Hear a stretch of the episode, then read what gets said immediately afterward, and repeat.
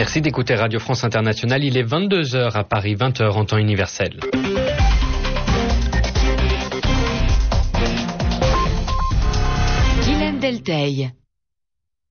Et c'est l'heure du journal en français facile en votre compagnie, Mehdi Medeb. Bonsoir. Bonsoir Guilhem, bonsoir à tous. À la une de ce journal, l'élection présidentielle au Kyrgyzstan. Le chef de l'État sortant devrait être largement réélu, mais selon l'opposition, il y a eu des fraudes. En Mauritanie, l'élection présidentielle, c'était samedi dernier et les résultats viennent d'être validés par le Conseil constitutionnel.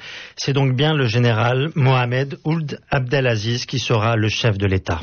Enfin, en France, le feu qui s'étend jusqu'aux portes de Marseille serait dû à une erreur de militaire. Les dégâts sont importants et le Premier ministre annonce qu'il y aura des sanctions.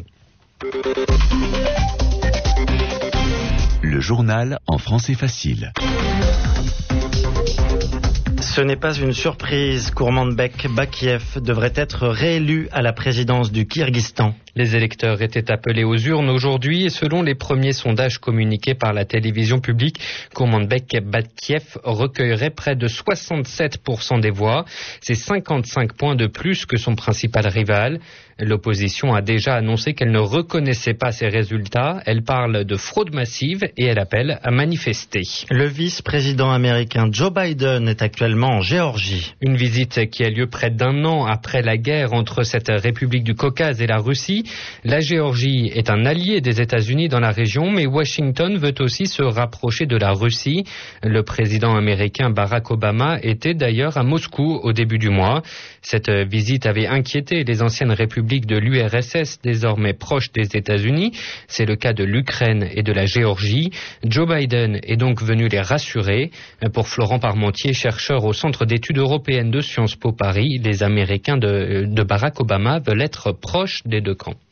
Je crois qu'il est tout à fait clair que Barack Obama entend incarner le changement, c'est-à-dire qu'il souhaite en fait euh, se concentrer sur l'Afghanistan et sur l'Iran, et que pour cela il a besoin de la Russie, et que de l'autre côté il ne peut pas non plus laisser tomber ses alliés, qui sont la Géorgie et l'Ukraine, et c'est pour ça en fait que Joe Biden essaie de rassurer. Sa, première mission là-bas, c'est de rassurer, d'essayer d'expliquer qu'il y a une continuité de la politique américaine, et en gros le message qu'il entend faire passer, c'est nous ne vous laisserons pas tomber, ce rapprochement ne se fait pas au détriment de nos relations. On peut voir par exemple euh, l'attachement toujours répété en fait à l'adhésion à l'OTAN pour ces deux républiques, qui pour l'instant ces adhésions sont plus qu'incertaines. Ce ne sera probablement pas gagné d'avance parce qu'il n'y a pas une majorité qui se dégage en Ukraine, y compris au sein de l'échiquier politique où on sent qu'il y a plutôt une tendance, on va dire, à s'éloigner un petit peu de la question de l'OTAN au-delà du Yushchenko, du président.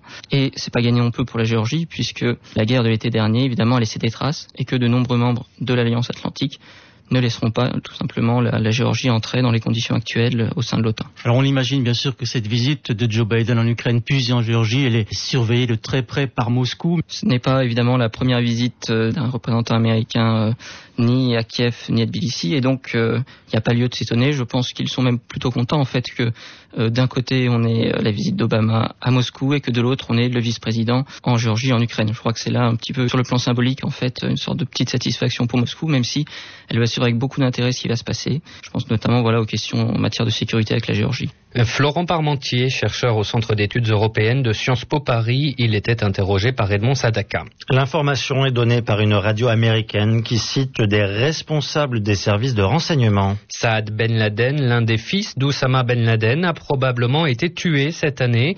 Il serait mort dans l'explosion d'un missile tiré par un drone américain au Pakistan. Au Yémen, une manifestation de partisans des séparatistes du Sud a dégénéré. C'était dans la ville de Jinzibar, à 50 km d'Aden, la grande ville du sud du pays. Les manifestants ont attaqué un commissariat. Les forces de l'ordre ont répondu. Elles ont tiré sur la foule. Bilan 16 morts, dont 6 policiers et une trentaine de blessés. Finalement, les deux camps en conflit au Honduras ont accepté de reprendre le dialogue hier soir. Mais ces nouvelles discussions n'ont pas vraiment permis d'avancer. Les nouvelles autorités refusent toujours le retour du président déchu, Manuel Zelaya. Le gouvernement de Tegucigalpa a toutefois accepté d'envoyer la proposition du médiateur au Congrès et à la Cour suprême, une proposition qui prévoit un retour de Manuel Zelaya au Honduras. La popularité de Barack Obama est en baisse depuis quelques semaines. Alors pour tenter de lutter contre ce phénomène, le président américain a tenu une grande conférence de presse hier soir. Une conférence retransmise à la télévision et comme on s'y attendait, Barack Obama a surtout défendu sa réforme de l'assurance maladie. Aujourd'hui, un Américain sur sept n'est pas couvert par une assurance. Il n'est donc pas remboursé s'il va voir un médecin ou s'il achète des médicaments. Barack Obama veut donner une assurance à tous les Américains. Il l'avait promis pendant sa campagne. Mais son projet est critiqué par beaucoup de parlementaires, notamment parce qu'il devrait coûter cher, 1000 milliards de dollars sur 10 ans. Le président américain a donc du mal à faire accepter cette réforme qu'il juge pourtant essentielle à une reprise de l'économie du pays. Explication de Dominique Lacoué-Labarthe, professeur des universités en sciences économiques à Bordeaux c'est une tâche euh, immense. Euh, si ça avait été facile à réaliser, euh, les prédécesseurs de Barack Obama y auraient probablement réussi. On est très loin du compte. Et bien sûr, le, le, programme ne se fera pas en, en, un jour. Et il est fractionné, il y a une série d'étapes progressives. Mais sur le plan macroéconomique, oui, en effet, il semble qu'il soit possible, alors sur vraiment du moyen long terme, d'étaler le surcroît de dépenses nécessaires parce que le système générera très probablement aussi des, recettes en, contrepartie, avec un regain d'activité. C'est facile à comprendre. Si les gens renoncent à se faire soigner, c'est toute l'industrie des soins euh, à la personne euh, qui se trouve finalement euh, stagnée à un certain niveau si plus de personnes et de patients potentiels ont accès aux soins, ben, l'activité va se développer. Le problème, c'est quand même de trouver des sources euh, nouvelles de financement. Et c'est là où le bas blesse, puisque le programme Obama prévoit une surtaxation des très hauts revenus. Alors, les très hauts revenus, euh, c'est quand même des revenus, euh, si on en croit les indicateurs donnés par le président Obama, c'est de l'ordre du million de dollars de revenus euh, annuels.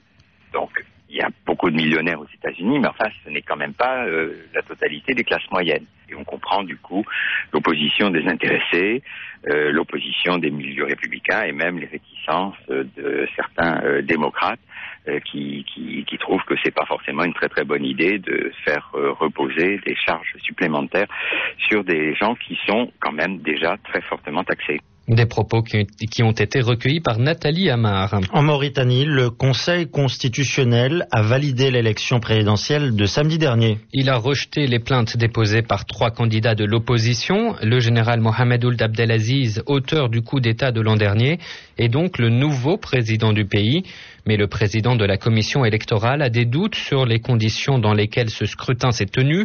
Il estime qu'il y a peut-être eu des fraudes et il a démissionné de ses fonctions. Dans le sud de la France, à Marseille, les pompiers maîtrisent le feu qui a éclaté hier et qui a détruit 1300 hectares de végétation. Mais ils craignent tout de même que cet incendie ne reprenne. Du vent est annoncé dans la région demain et le feu a déjà atteint des quartiers de la ville. Du côté de l'enquête, il semble que ce soit des militaires qui soit à l'origine de cet incendie. Ils auraient mis le feu au cours d'un entraînement en tirant des balles traçantes. Le Premier ministre français François Fillon s'est rendu sur place aujourd'hui.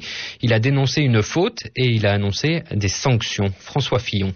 Cet incendie a été manifestement déclenché par une faute, une faute professionnelle, puisque des balles traçantes ont été utilisées euh, au camp militaire. Les balles traçantes ne sont pas seulement interdites euh, dans cette période, elles sont interdites par principe euh, dans les camps du Sud, sauf dérogation. Il n'y a pas eu de dérogation. Nous sommes donc en présence d'une faute. Une enquête de commandement est en cours. Naturellement, une instruction judiciaire est également en cours. Nous attendrons les résultats de ces deux enquêtes pour prendre des décisions, mais il y aura des sanctions qui seront prises contre ceux qui ont commis ces fautes professionnelles graves, et puis nous regarderons comment durcir les règles en matière de tir pour faire en sorte que cette situation ne se reproduise plus.